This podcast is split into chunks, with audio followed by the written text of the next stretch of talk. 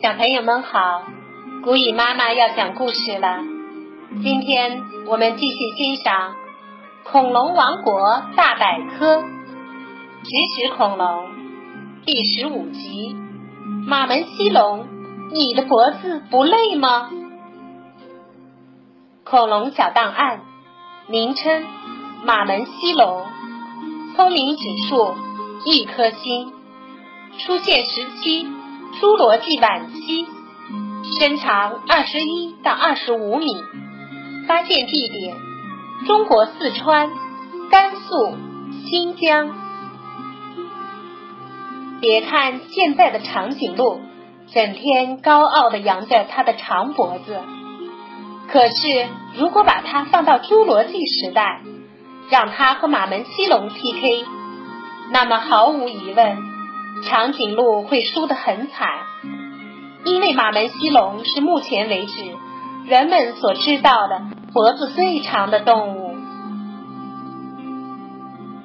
标志性的长脖子，一个标准网球场界限的长度是二十三点七七米，而马门溪龙的身长则有二十五米，也就是说。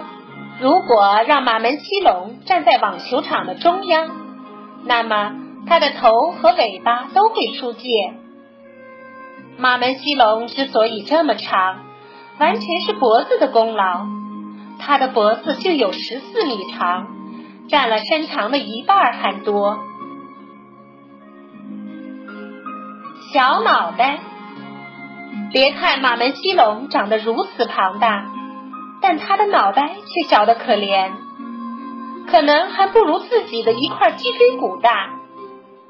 他的牙齿也不同于梁龙科其他亲戚的钉状牙，而是像小勺子。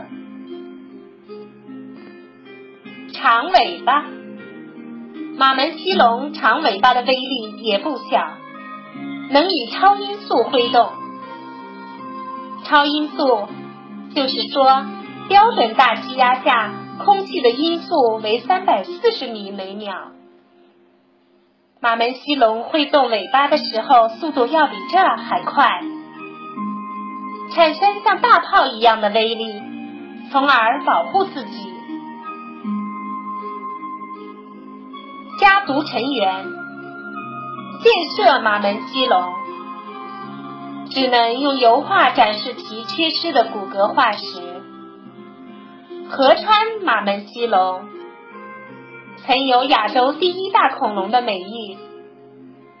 杨氏马门溪龙视力很好，能眼观六路。中加马门溪龙从仅发现的大腿骨就能推测，它也是一个庞然大物。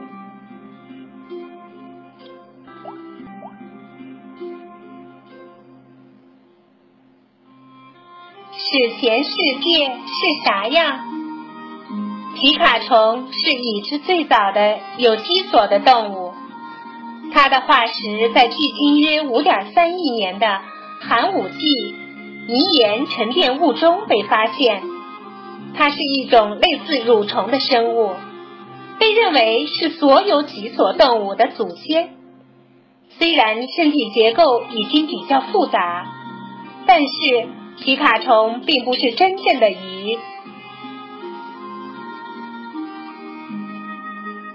这一集就到这儿了，我们下次再见吧。